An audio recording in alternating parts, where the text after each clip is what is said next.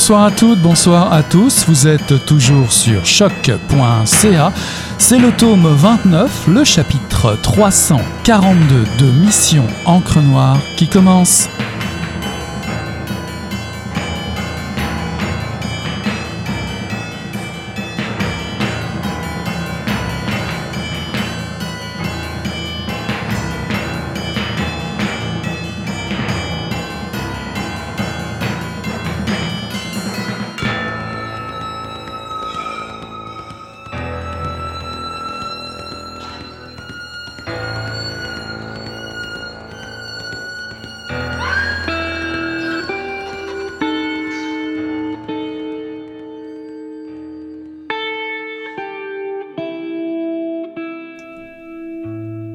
J'essayais de revenir à Franza, incidemment d'obtenir des informations. Je saisissais chaque occasion. Souvent, il éludait et dans son long message, il ne répondait pas à tous les points du mien. Il oubliait Franza. Quand j'insistais, ses réponses étaient plates, ou bien il disait ⁇ Tu le sais mieux que moi ⁇ Il prétendait parfois ne pas bien se souvenir, ou ne pas l'avoir si bien connu. C'était l'argument ultime. Celui qui me faisait lâcher prise. Peu à peu, j'ai écarté Franza, ou plutôt, je l'ai remise à plus tard car elle était devenue encombrante. Je préférais poursuivre le dialogue que risquer de l'effilocher en le recadrant. Et puis, Franza, même noyée dans les eaux glacées du Saint-Laurent, était une très belle femme entre nous. Je consacrais mes heures de travail à la reconstituer, à la faire surgir de l'emboîtement des pièces de son puzzle, mais quand j'écrivais à Jacques, je voulais être le personnage principal.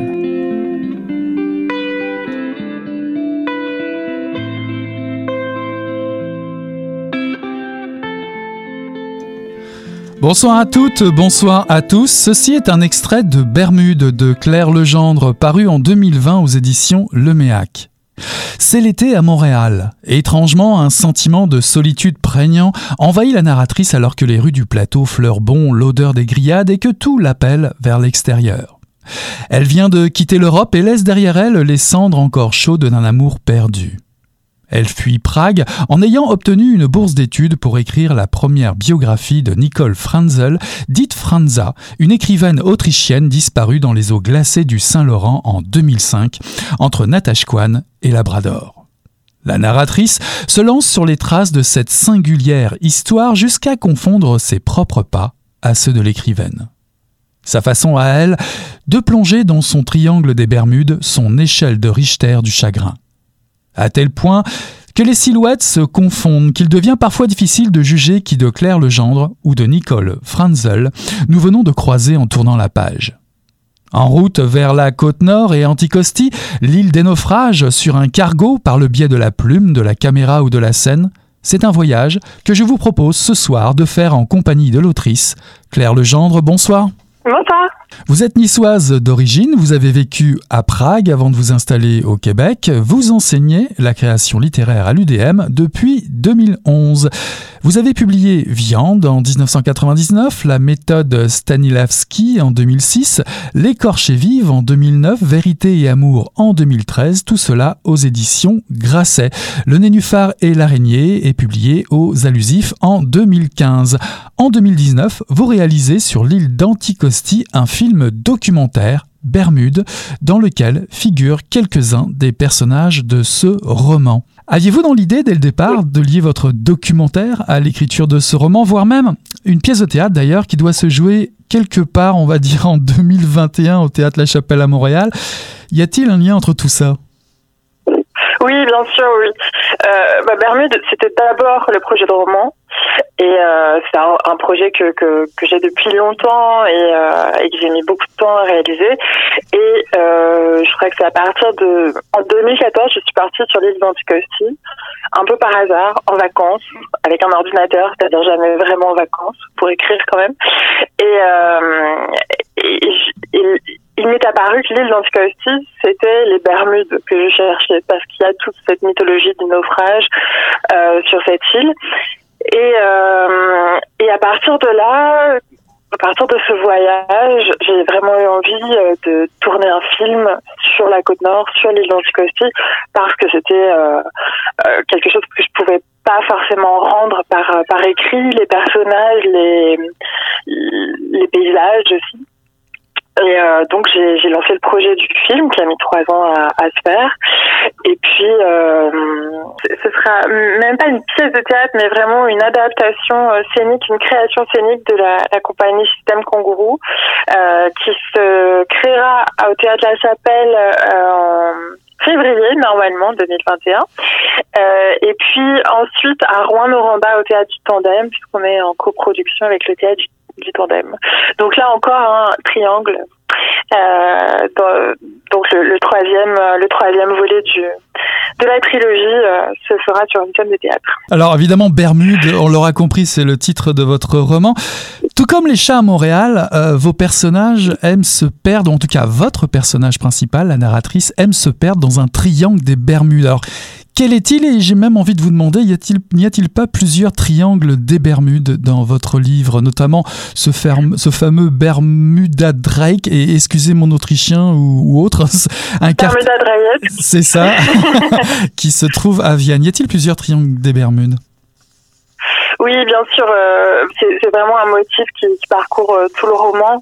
Euh, le triangle des Bermudes, d'abord, c'était c'était une expression que que j'employais avec euh, l'homme avec qui je vivais à l'époque, qui était écrivain aussi, quand euh, quand on quand personne nous, nous prenait au téléphone, euh, lui il n'arrivait pas à publier, moi je, venais d'écrire un roman qui était qui avait pas marché du tout, et, et donc c'est c'est une expression qu'on a commencé à à, à, employer euh, pour ces jours-là où, le téléphone sonne pas, où il se passe rien, où on a l'impression d'avoir disparu de la surface de la Terre. On disait je suis dans le triangle des Bermudes.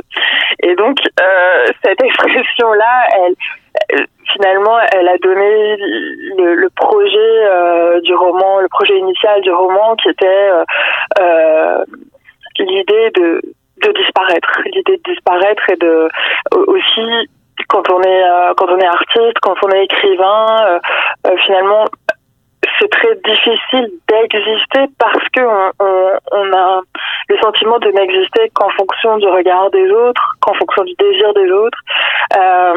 et puis bon, il y a ce fantasme hein, que tout le monde porte, je pense, quelque part en soi, qui est de, disparaître à sa vie et d'en recommencer peut-être une autre ailleurs. donc tout ça, c'était le début du triangle des, Bermudes tel que je, l'imaginais. Et puis, il y a eu ce, triangle des Bermudes à Vienne, qui est le quartier euh, chaud de Vienne, euh, où les gens euh, se réveillent le lendemain de leur, leur soirée en sachant pas ce qui s'est passé. Et puis, il y a, il y a cette histoire cette idée du naufrage qui est vraiment qui a, qui, a pris corps avec Anticosti, avec euh, avec la, la, mythologie des nombreux naufrages euh, dans le Saint-Laurent, de la même manière que dans les Bermudes. Mhm, mhm. Alors évidemment, toutes ces euh, expériences prennent trait ou prennent portrait euh, à travers euh, cette narratrice que l'on découvre dans ce livre qui débarque dans la capitale des chats perdus, Montréal. Je, ne l'avais pas vu comme ça. Si, vous deviez dresser un, un rapide portrait de votre narratrice, ça donnerait quoi? Ma narratrice, dans tous mes livres, euh, à partir du moment où on écrit un roman, la narratrice ou le narrateur, c'est à la fois soi et pas soi. Je veux dire, euh, c'est à partir du moment où on met en mots les choses, c'est déjà plus soi.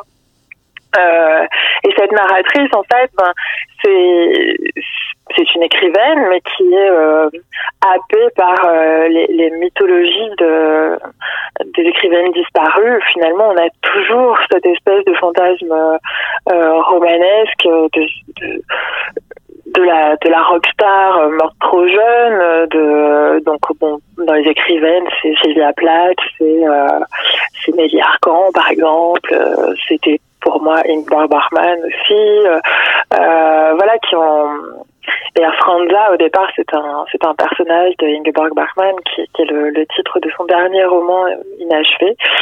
Euh, donc c'est un peu ma narratrice c'est quelqu'un qui qui essaye de euh, de travailler avec ces légendes là et en même temps de ne pas se laisser happer par par ces légendes-là qui en fait nous dictent d'être euh, d'être plus euh, belle et morte que, que vivante et, et active quoi. Donc effectivement, cette, autrice autrichienne, c'est déjà un premier, j'allais dire, obstacle pour votre narratrice, puisque si je fais une, une biographie, si je faisais une biographie rapide de, de Nicole Franzel, bah finalement, ça représenterait à peu près le destin qui attend euh, votre narratrice. Alors évidemment, pourquoi? Puis j'ai vraiment l'impression que finalement, vous parlez de disparition tout à l'heure, euh, sur quand il y a deux écrivaines ou deux écrivains, euh, il y a peut-être un personnage ou un écrivain de trop finalement. Oui, bah oui, oui, c'est absolument ça. Mais en même temps, elle est vivante. Euh, alors que l'autre est disparue, peut-être morte. On ne sait pas, en fait, une école frontale, elle a juste disparu sur la côte nord. Aussi, elle a disparu dans les eaux du Saint-Laurent, donc euh, elle y est morte. Euh, mais le fait de... Ce qui, me, ce qui me parlait beaucoup, c'est que quand on lit, on s'identifie toujours soit au personnage, soit à l'écrivain, et parfois les deux se superposent. Mais c'est toujours soi qu'on va chercher dans les livres euh, des autres. Et, euh, et donc, ben, ma narratrice, c'est un peu ça, c'est-à-dire qu'elle, en enquêtant sur une écrivaine disparue, c'est sur elle-même qu'elle enquête, évidemment.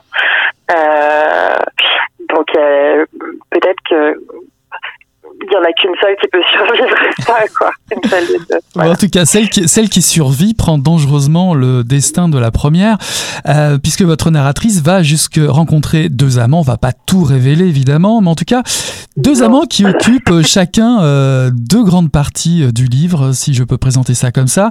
Euh, notamment le premier, euh, le député Jacques Laforge, qui, qui va finalement représenter une espèce d'amour je vais dire très intime, euh, quasiment, allez, disons un petit amour bien pépère euh, dans un premier temps. Que représente Jacques? Est-ce que c'est vraiment euh, de suivre les pas directement de Franza ou alors de lui permettre d'oublier cet amour cet amour mort, cet amour perdu qu'il a tort, cet amour cet amour pour Romain? Est-ce une, une fuite en avant? Alors, ma narratrice, d'abord, c'est sûr qu'elle elle, elle, elle, a fui sa, sa vie d'avant pour aller écrire la vie d'une autre personne, parce que elle sort d'une histoire d'amour qui a été euh, très euh, douloureuse, qui s'est terminée. Euh, et quand elle rencontre Jacques Lafarge, en fait, Jacques Lafarge, c'était l'amant de Franza, donc l'amant de, de la disparue évidemment, elle, elle, est attirée par lui, puisqu'elle est attirée par tout ce qui concerne cette, euh, cette femme euh, après laquelle, enfin, qu'elle essaye de comprendre. Euh, et en même temps, bah, c'est un amour quasi platonique qu'elle vit avec Jacques.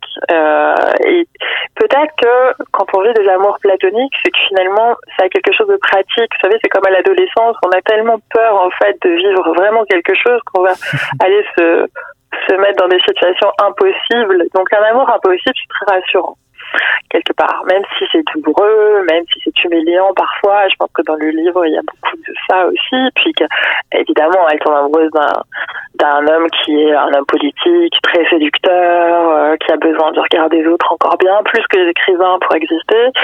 Euh, mais donc, il y a quelque chose de ça, d'aller se, se fourvoyer dans une histoire impossible, aussi peut-être parce que c'est rassurant que c'est qu'on peut garder le contrôle dans cette histoire, qu'elle peut encore en être l'auteur. Mmh, mmh, mmh.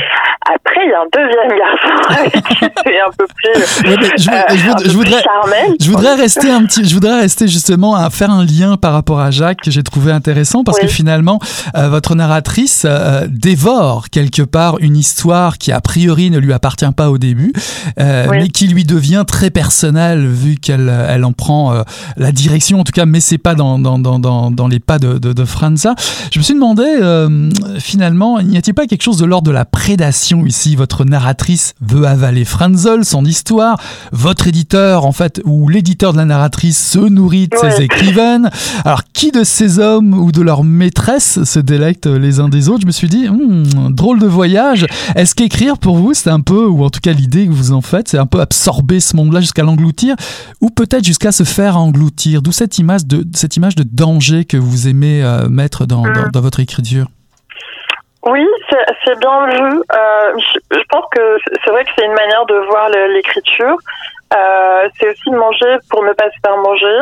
Euh, mais je crois que ça va au-delà de l'écriture. Je crois que les rapports de force sont partout dans, dans la vie et qu'il y a quelque chose qui qui est pas qui est pas seulement de l'ordre de, la création euh, mais mais simplement d'essayer d'avoir le contrôle pour ne pas être l'objet de, de l'histoire d'un autre quoi pour ne pas être un pion dans, dans une histoire qu'on qu'on maîtrise pas.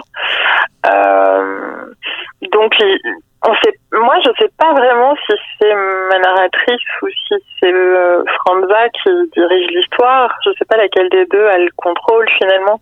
Si c'est l'histoire qui est déjà écrite qui va qui va diriger celle de l'enquêtrice finalement, qui va reproduire des choses, ou si c'est l'enquêtrice qui va se nourrir de cette histoire qui existe déjà. Je pense que les deux versions sont tout à euh. Alors évidemment, on a commencé un petit peu en parler. Il y a aussi Zachary. Zachary, euh, le chanteur de rock franco-américain qui vit en Californie. C'est quasiment une image idyllique comme ça présentée. Euh, alors là, c'est toute une autre histoire. D'ailleurs, les mots changent un petit peu. Euh, je dirais, Zachary, ça représente un peu la, passion, une forme de quelque chose de, grisant, une forme d'adultère presque. Car vos mots concernant l'amour à ce moment-là sont beaucoup plus crus.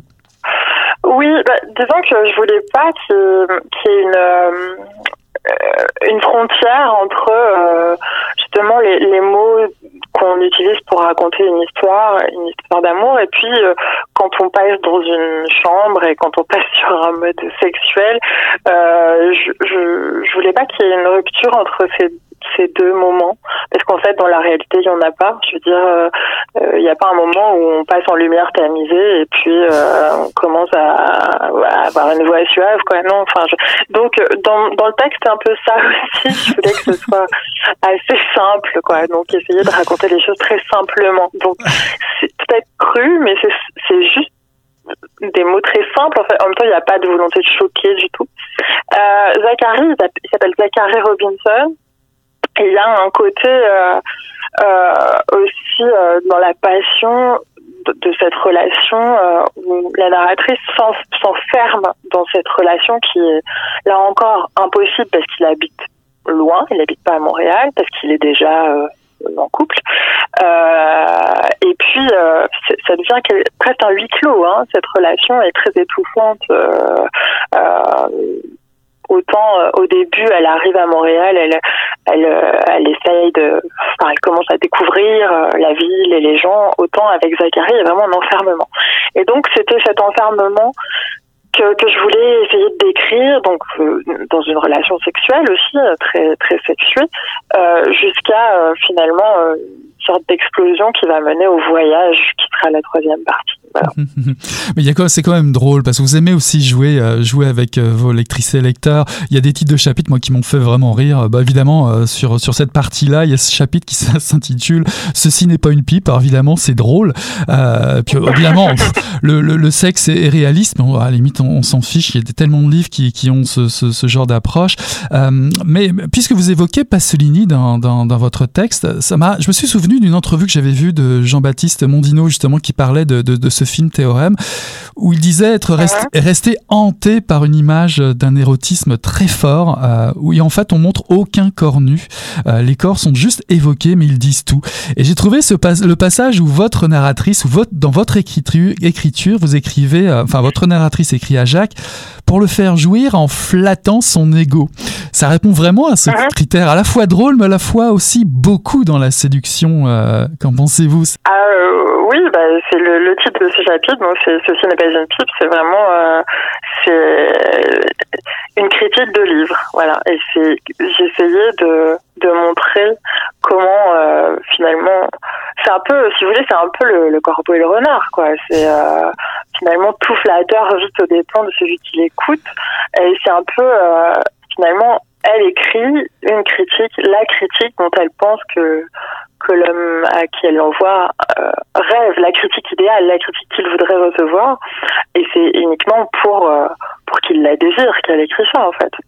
Donc euh, oui, je voulais je voulais, montrer finalement la séduction et les rapports de force. Ils sont, ils sont évidemment partout et comment ils peuvent prendre place dans une relation éminemment littéraire euh, voilà, que finalement on est quand même, même si on a l'impression qu'on est euh, des intellectuels, on est quand même toujours au ras des pâquerettes en train d'essayer de séduire. Tant mieux, tant mieux, heureusement.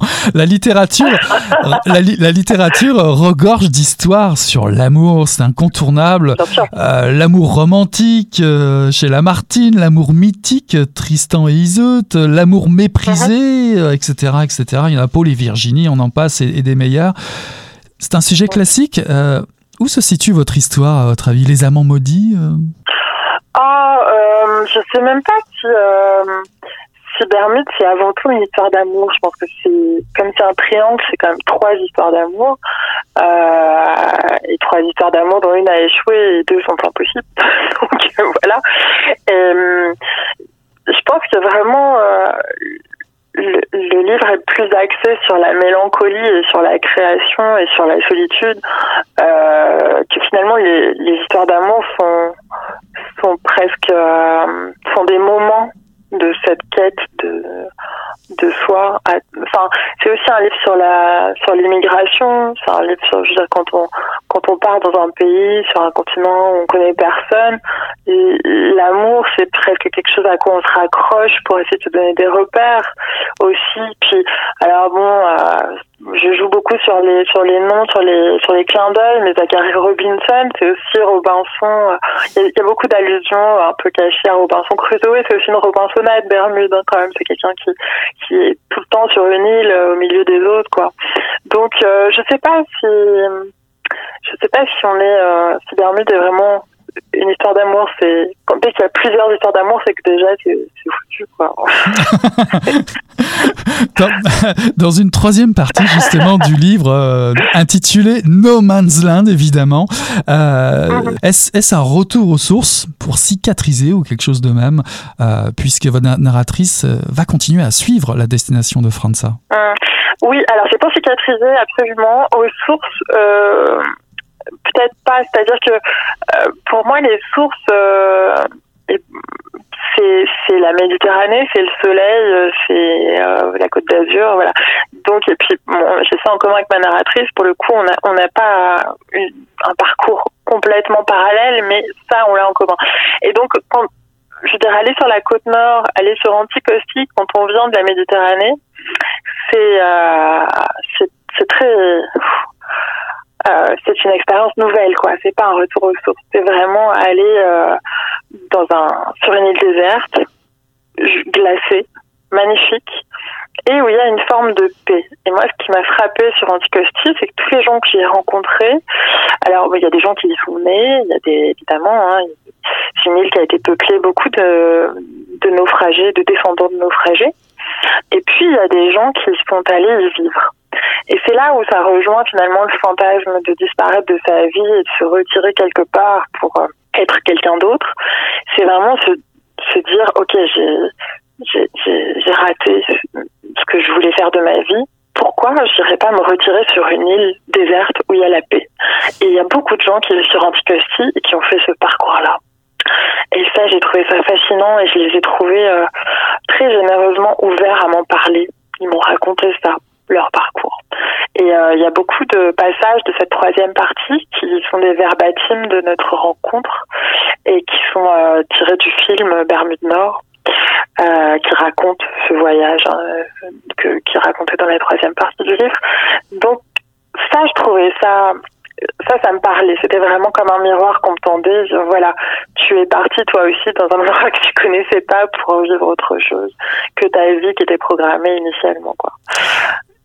Et, avez-vous et avez-vous connu euh, ce sentiment de, presque de libération euh, que connaît votre narratrice lorsqu'elle embarque sur le Bella des Gagnés Très vite, ce sentiment de liberté l'habite. Elle hurle au vent. Euh, avez-vous éprouvé cette sensation lors de votre voyage dans le Nord, ce besoin de d'extérioriser comme ça une, quelque chose d'instinctif, de pulsionnel quasiment? Oui, j'ai pas crié hein, sur le pont du bateau, mais j'en ai eu envie. et en fait, je suis beaucoup je suis beaucoup trop polie pour euh, pour faire des, choses comme ça. Mais euh, mm, mais euh, oui, puis ce qui est ce qui est fabuleux, c'est quand vous partez sur un bateau comme le Bella des Gagnés, c'est un cargo mixte où il y a aussi des il y a aussi des, passagers. Puis en été, il y a beaucoup de touristes. Mais moi, je suis pas partie en été. Puis je suis partie deux fois. Hein, une fois en 2014 toute seule, et puis une fois en 2017 avec une équipe de cinéma pour, pour tourner un film. Donc, ce qui est génial, c'est qu'au bout de deux jours, vous n'avez plus de réseau. Et euh, donc vous êtes plus accro à la réalité. Vous êtes dans une autre euh, dans une autre réalité, dans une autre vérité finalement, dans quelque chose de peut-être plus vrai, plus euh, à votre distance simplement. On n'est plus en train d'attendre un message, on n'est plus en train de regarder ce qui se passe dans le monde.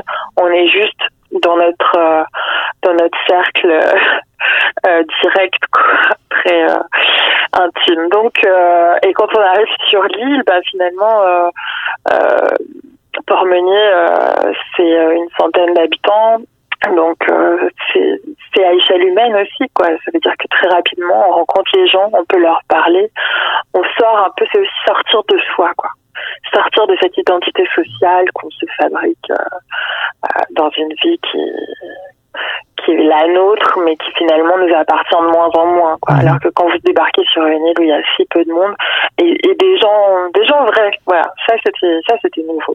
C'est quand même c'est quand même difficile d'échapper à son héritage culturel parce que malgré tout, toutes ces personnes sont très importantes ces rencontres dans le Nord. Malgré tout, euh, même s'il y a moins, je dirais, de euh, d'échanges autour euh, de séducteurs entre entre ces différents personnages et votre narratrice.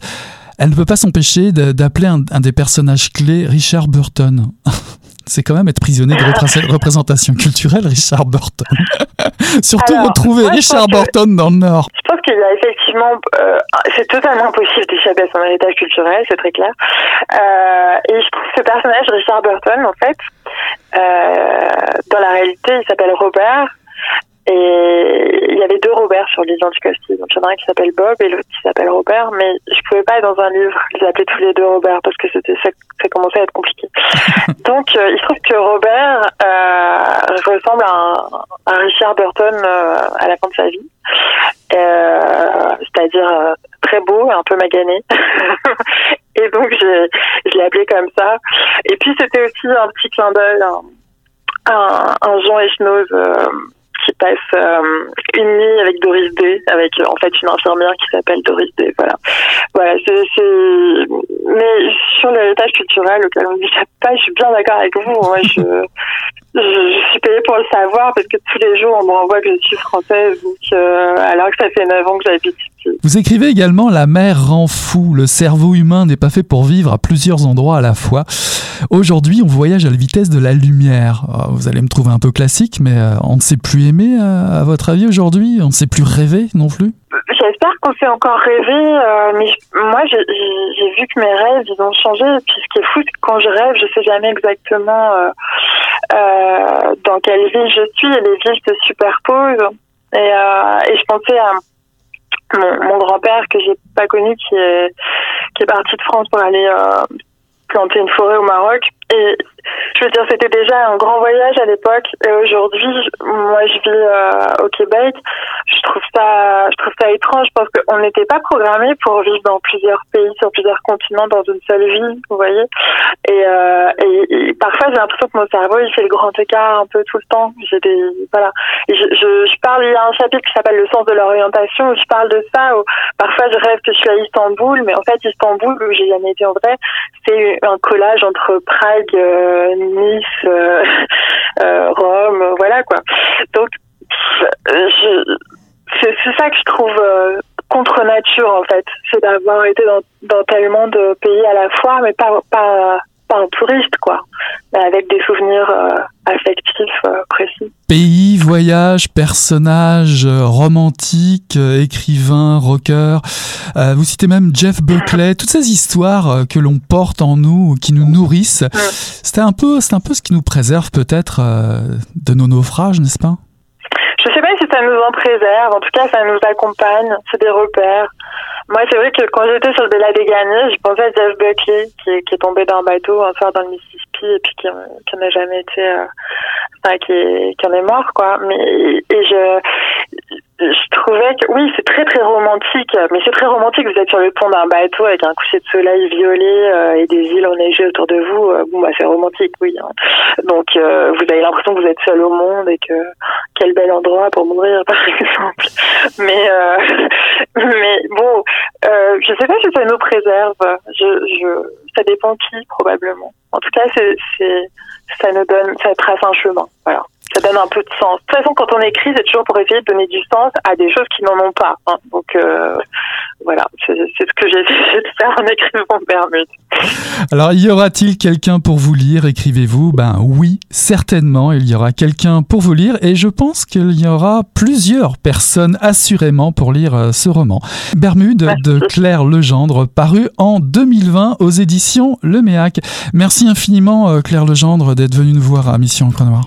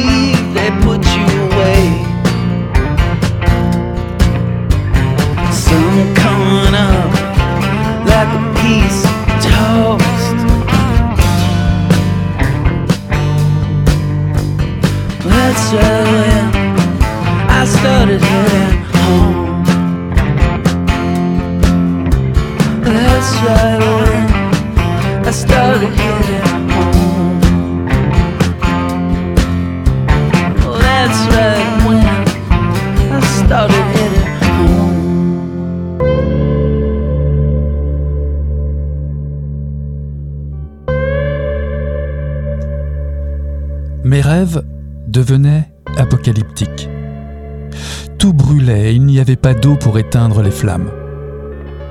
Entre-temps, j'avais découvert un nouveau mouvement qui m'attirait de nouveau vers l'ouest, l'écosexualité.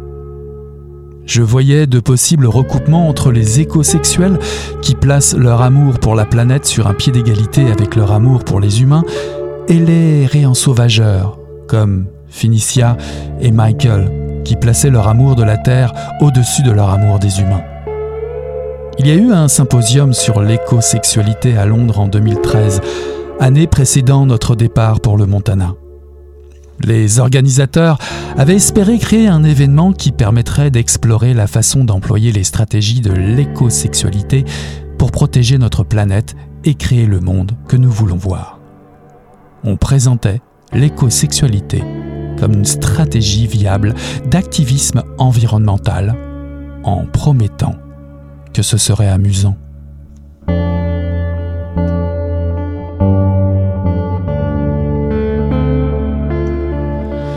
Ceci est un extrait d'Abandon de Johanna Pocock, traduit par Véronique Lessard et Marc Charon, paru en 2020 aux éditions Mémoire d'Encrier.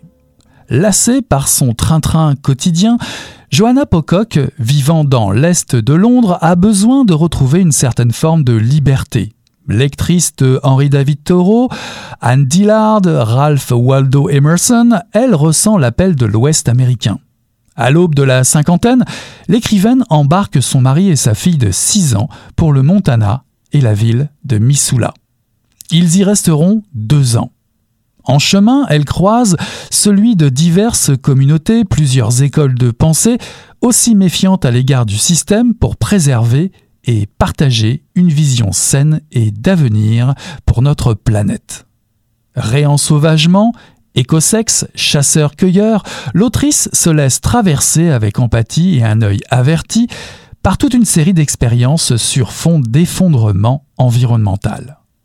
Johanna Pocock tente de mettre des mots sur ses angoisses Où est ma place se dit-elle. Alliant chronique récit de soi et de la nature, Abandon vous met au défi de respirer autrement, de déconstruire, de lâcher prise à nos désirs, à nos peurs, à notre état sauvage en prenant le risque, pourquoi pas, de redevenir une proie dans des territoires rudes et sauvages. Pour en discuter, j'accueille l'équipe de la traduction française du livre, Véronique Lessard et Marc Charon. Bonsoir à vous deux. Véronique, vous êtes montréalaise, vous êtes une voyageuse, vous avez vécu en Équateur, au Chili, en Suisse, au Mexique, en Thaïlande, au Mali, en Inde, là. Vous êtes diplômée en traduction de l'Université d'Ottawa, traductrice, réviseur, pigiste. Vous avez déjà traduit Boat People de Sharon Bala et Abandon, bien évidemment, aux éditions Mémoire d'Encrier. Marc, vous êtes professeur agrégé à l'école de traduction et d'interprétation de l'Université d'Ottawa. Vous avez traduit aux éditions Mémoire d'Encrier Ciel de nuit blessé, par et en compagnie de Véronique d'ailleurs, et Boat People de Sharon Bala, et donc Abandon également aux éditions Mémoire d'Encrier. J'aimerais vous demander, euh, à l'un et à l'autre cette fois-ci, comment avez-vous croisé le manuscrit de Johanna Pocock pour la première fois? Euh, Êtes-vous d'ailleurs rentré en contact avec l'autrice? Euh, Oui, on est, on a, enfin, on a été en communication avec elle surtout dans peut-être le dernier mois euh, où nous travaillions à, la traduction, euh, lorsqu'on avait accumulé un certain nombre de questions qu'on se devait de lui poser, euh, certains éclaircissements, certains choix d'expression qu'on voulait valider avec elle. Pour ce qui est de pour ce qui est de, en fait de la découverte de cet ouvrage, euh, je vous dire que c'est vraiment euh, enfin c'est un hasard en ce sens que euh, Véronique et moi avons traduit pour une autre maison d'édition un recueil de nouvelles d'une auteure canadienne mais qui est publié à Londres chez un éditeur qui s'appelle Fitzcarraldo, qui est un nouvel éditeur qui existe depuis environ cinq ans. Et euh, c'est ce même éditeur qui a publié l'original de Joanna Pocock, euh, l'original, la version originale d'Abandon en anglais qui s'intitule Surrender. Et euh, c'est vraiment un peu comme ça, en connaissance de ce livre publié chez Fitzcarraldo, et qu'on a su qu'elle était canadienne, qu'elle était originaire d'Ottawa. Véronique et moi, tous les deux, habitons Ottawa, sommes montréalais, mais habitons Ottawa. Euh, on a pris connaissance du livre et puis ensuite euh, en avons discuté avec euh, avec René Saint-Éloi, le directeur fondateur de Mémoire d'Encaillé. Et c'est comme ça qu'on s'est intéressé un peu au livre et aussi au projet de traduction. Alors euh, Véronique, ce, premier livre qui est acclamé par la critique anglophone, euh, qu'est-ce qui vous a séduit en premier lieu? Ben, Vous qui avez certainement euh, rencontré Johanna Pocock elle-même, est-ce que c'est le sujet? Est-ce que l'autrice vous a séduite? Est-ce que c'est le contexte du livre qui vous a interpellé? Eh bien, oui, c'est une bonne question pour moi. En fait, oui, il y a deux raisons. D'abord, il y a mon collègue Marc Charon qui m'a convaincu de dire oui à la traduction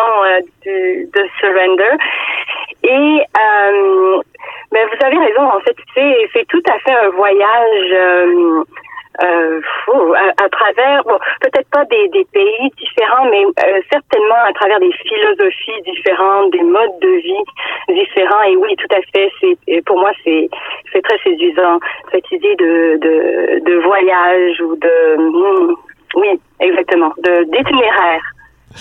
Marc, quels ont été les, principaux euh, défis à relever euh, pour vous dans cette euh, traduction Johanna Pocock bah, est, née à Ottawa, en Ontario, effectivement. Elle a passé beaucoup de temps à Londres. Est-ce que, est-ce que cela, a teinté un petit peu l'anglais d'une certaine manière, voire même certains termes qu'elle a utilisés, ce qui avait beaucoup de défis à relever dans cette traduction?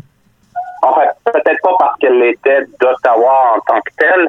ce qui est certain, c'est que il y a toute une série de passages qui ne sont pas très très longs, mais où elle parle de son enfance, où elle parle de sa de, de, de, de ses parents, de sa vie de sa, vie familiale quand elle était plus jeune. Euh, donc il y a certains passages qui sont d'ailleurs très durs à l'endroit d'Ottawa et des souvenirs qu'elle garde de sa vie de d'enfant et de jeune adolescente en banlieue. Et elle comprend très bien que bon, c'est une vie qui, une vie de banlieue ou de banlieusarde comme elle aurait pu en connaître un peu partout en Amérique en Amérique du Nord. Et je dirais que l'un des défis, c'était en, fait le livre de quelqu'un qui a vécu la moitié de sa vie euh, à Ottawa, au Canada, en Amérique du Nord, qui ensuite euh, vit 25-30 ans à Londres et qui décide de revenir en Amérique. Euh, et le livre ayant été publié chez un chez un éditeur britannique, il y a aussi une version canadienne, une édition canadienne qui existe où il y a justement quelques changements euh, qui ont trait euh, à, des à des termes euh, à des termes très actuels de, certains mouvements identitaires, par exemple, qui sont différents au Canada et en Amérique du Nord qu'ils le sont en Europe. Il a fallu un peu composer avec ce genre de défi, vraiment un livre de pensée par une Canadienne d'origine, mais qui est devenue européenne depuis 25-30 ans, qui revient euh, en Amérique et euh, qui écrit essentiellement son, qui retourne ensuite à Londres et qui écrit son livre à Londres en mhm. bonne partie. Euh, il y, a, y, a, tout ce, il y a tout ce mouvement qu'on sent à la lecture du livre, mais qui ont d'une certaine façon posé un certain nombre de, de défis, je dirais pas majeurs, mais quand même de défis Ouais. Véronique, vous qui avez euh, connu le frisson de vivre vers d'autres horizons, dans d'autres euh, pays, j'aimerais savoir quelle a été votre réaction finalement euh, devant cette femme qui veut relever de nouveaux défis, arriver un petit peu au mi-temps de, de, de, sa vie. N'avez-vous pas trouvé un peu étonnant dans cette première partie cette décision de plier bagage vers un... Ben, pas vraiment vers une nouvelle destination finalement, l'Amérique de l'Ouest c'est étonnant comme destination, non? Destination surprenante, pas vraiment. Euh, C'est-à-dire que comme elle, le décrit dans, dans, son livre, euh, elle cherchait d'abord bon, à s'éloigner de, de Londres, euh, de, de, de, ces, espoirs, ces espaces habités, occupés partout, et elle, elle a soif de, de grands espaces, de, de nature sauvage. Le système qu'elle qu'elle échafaude, on veut, pour choisir sa destination, est, quand même ancré dans des critères assez rationnels. Bon, les activités euh, extra, euh, extrascolaires pour pour sa fille, euh, les activités professionnelles de son mari, son métier d'écrivaine, et puis il y a d'autres critères aussi qui qui sont en jeu, qui sont peut-être un peu plus intuitifs. Euh, elle reçoit finalement trois signes qui qui pointe finalement vers Missoula, au Montana, pour elle. Donc, elle part à l'aventure. C'est expliqué d'ailleurs dans le livre d'une façon très, très, très personnelle, euh, très belle. Euh, elle part à l'aventure et elle sera servie. Et nous aussi, euh, en traduisant et en lisant le livre, on va être servi aventures. Ouais, moi j'avais plutôt une vision ou garder une image un petit peu idéalisée de Missoula et, du Montana, même si, même si je n'y ai jamais mis les pieds avec la présence d'écrivains que j'ai toujours très, très appréciés, euh, comme Jim Harrison, James Cromley, James Lee Burke, Rick Bass, enfin, tous des, des, des, personnages comme ça. Euh, pourtant, euh, elle découvre une Amérique, une vision de l'Amérique pas mal faisandée, n'est-ce pas, Marc? Parce que finalement, elle découvre une Amérique qui utilise la dépossession coloniale à l'égard des Premières Nations. Quel est votre sentiment à l'égard de l'autrice qui découvre cette version du rêve américain, la trouvez-vous éclairée, naïve, réaliste? C'était quoi votre sentiment? Elle n'est pas complètement, je pense, euh, étonnée de ce qu'elle trouve.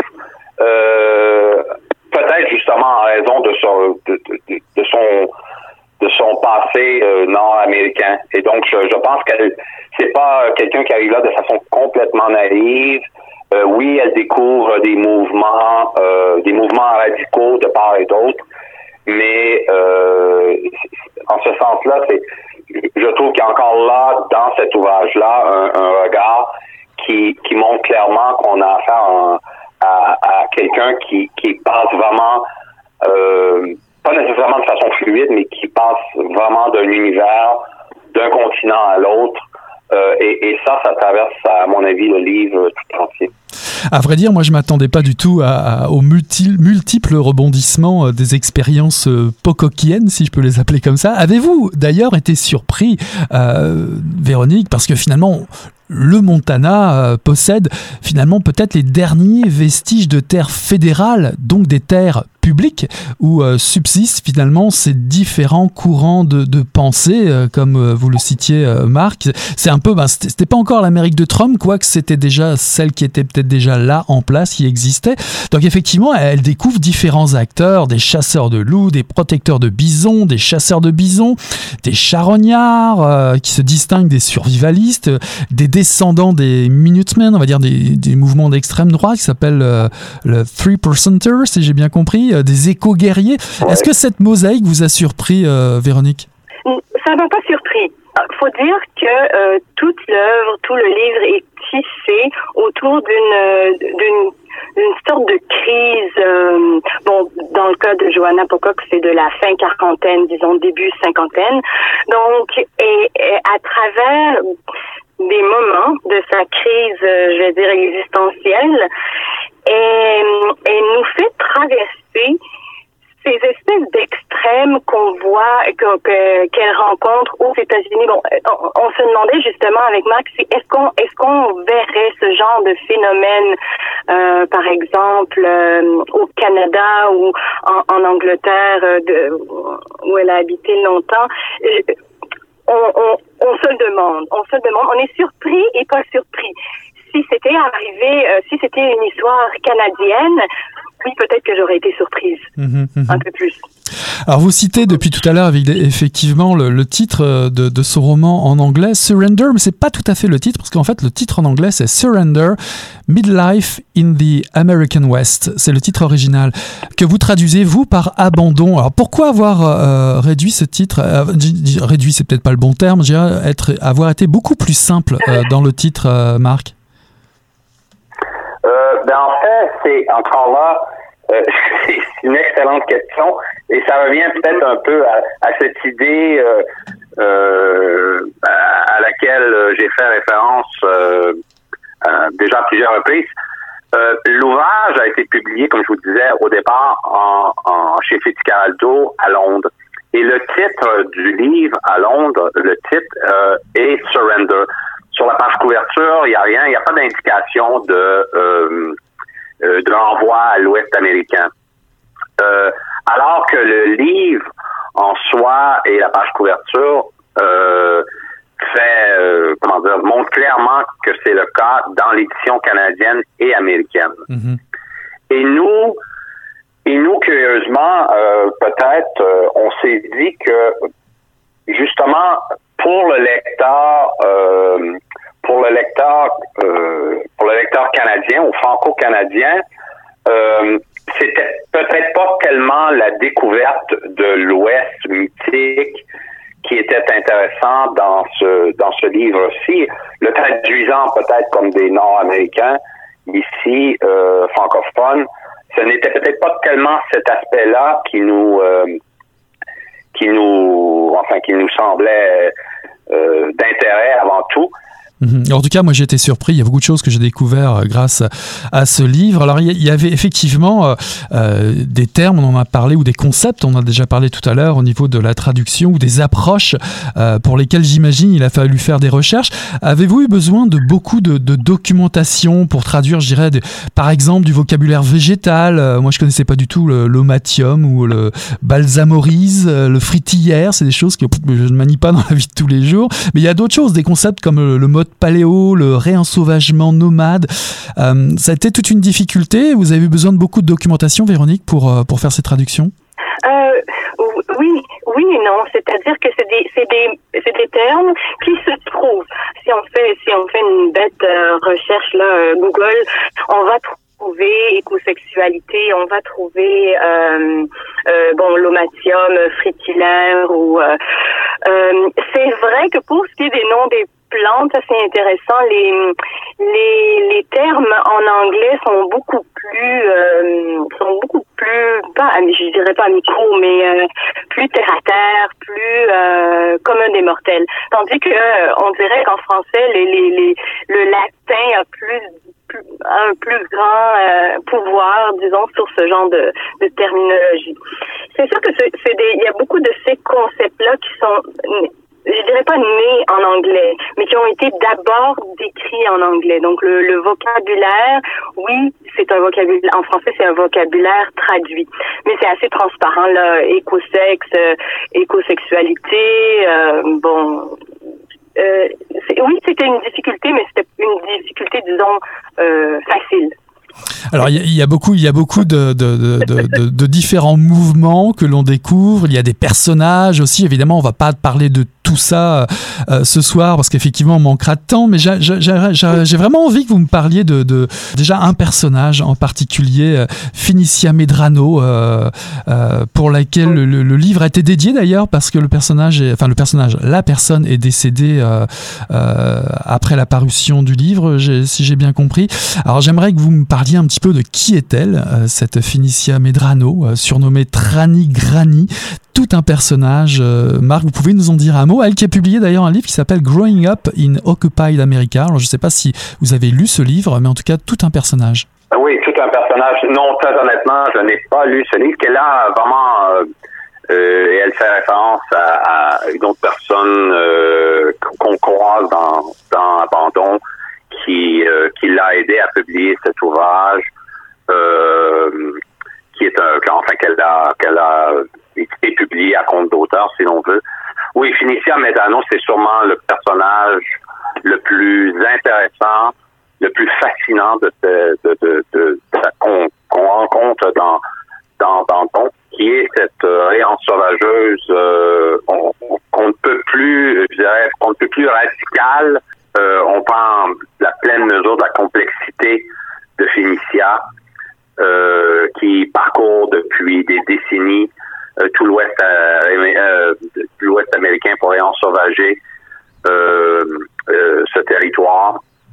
Et mais, mais, mais son histoire personnelle, ce qu'elle est devenue depuis son enfance, nous est raconté et, c'est un des plus beaux passages du livre.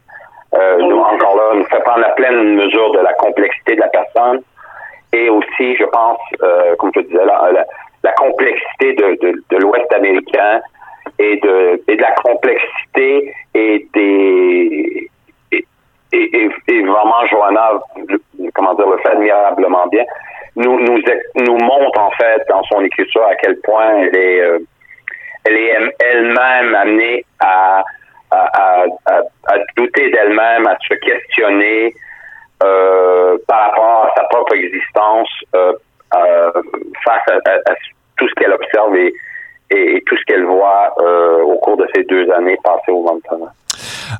À peu près euh, tout le livre, euh, Johanna Pocock se demande où est ma place. J'avais envie, comme, dernière, comme dernière question à l'un et à l'autre, de vous poser avez-vous trouvé votre place dans ce livre finalement? Oui, c'est une très très bonne question parce que, bon, je vais, d'abord y aller avec Johanna Pocock qui finalement, des, bon, je veux pas vendre la messe. Euh, au lecteur de découvrir si elle trouve, oui ou non, sa place en cours de route. Mais euh, une chose est certaine, c'est que elle, elle, se met à habiter euh, un, un, espace qui est situé un peu entre les lieux, entre les États, donc en mouvance en transition. Et euh, on comprend au fil du livre, et surtout vers la fin, comment elle a pu être attirée par un mode de, vie euh, nomade, que c'est d'ailleurs Finicia Medrano qui lui fait découvrir un peu ce, ce, mode de vie nomade sur euh, sur l'anneau l'anneau sacré si on veut ou itinéraire de chasse-cueillette. Euh, donc euh, oui, voilà. Donc euh, Johanna habite un espace ou un état un peu liminal, et moi c'est là personnellement que je me retrouve. Oui, c'est cet état de mouvance, et puis qui est appelé à changer Donc c'est bien parce qu'on n'a pas une fin catégorique. On, on, peut, tout est possible finalement. Tout est un, tout est un peu permis malgré une certaine éco-anxiété là qui est présente dans dans tout le livre. Il y a un certain quand même une certain un certain optimisme qui se dégage. Est-ce que vous secondez Véronique, Marc? Oui, absolument. Euh, je dirais euh, ce qui est enfin un, terme clé ou un concept ou une idée clé à laquelle euh, à laquelle une idée clé à laquelle Véronique vient de faire référence, c'est celle de la liminalité, cette espèce d'idée d'être entre deux de, de, façon continue. je vous dirais que je pense que tout traducteur, euh, euh, tout traducteur littéraire, en, tout cas, euh, peut très bien, peut très bien se sentir à l'aise parce que d'être traducteur, c'est justement entre autres, en tout cas le temps, de, le, temps de traduire, tout au moins, c'est d'accepter d'occuper cet espace-là euh, et de l'occuper pleinement. Et en ce sens-là, je dirais que c'est peut-être là où, en tout cas, en tant que traducteur, ça m'a rejoint. Euh, sinon, euh, euh, c'est aussi abandon. C'est clairement, euh, c'est un ouvrage euh, qui est dont on ne peut plus d'actualité. Euh, mais, mais en même temps, c'est un, c'est un ouvrage qui n'est pas, euh, ce n'est pas un ouvrage pamphlétaire. C'est justement, c'est un ouvrage qui, qui, qui montre une auteure qui, qui, qui, qui se met à nu, qui, qui, qui avoue en toute modestie euh, ces doutes, euh, ces doutes continuent. Johanna Pocock vous propose de vous mettre à l'écoute de ces différentes communautés euh, qu'elle rencontre en chemin de son formidable périple à travers les forêts et montagnes de l'Ouest américain. Un livre étonnant et initiatique qui ne devrait pas vous laisser indifférent. Abandon de Johanna Pocock, traduit par Véronique Lessard et Marc Charon, paru en 2020 aux éditions Mémoire d'Encrier. Véronique et Marc, merci infiniment d'avoir accepté cette invitation à Mission Encre Noire. Voilà qui conclut Mission Encre Noire pour ce soir, le tome 29, le chapitre 342. En première partie d'émission, j'ai eu le plaisir d'accueillir Claire Legendre pour nous présenter Bermude, paru aux éditions Leméac en 2020.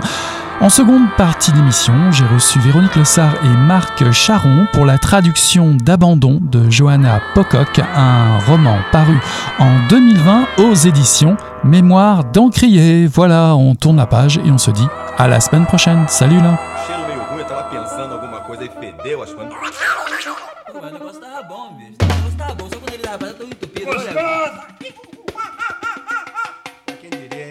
Garbo acabou de irajar, hein? É, mas eu tava falando pra você, né? Depois que eu passei a me sentir, aí o negócio ficou diferente. Jorjão! Vai, garoto! Fala a verdade. Isso tá bom. Não. Poderia cerveja que não sei. Ô, Ciro, tira a mão do meu bolso. Agora um arame, um arame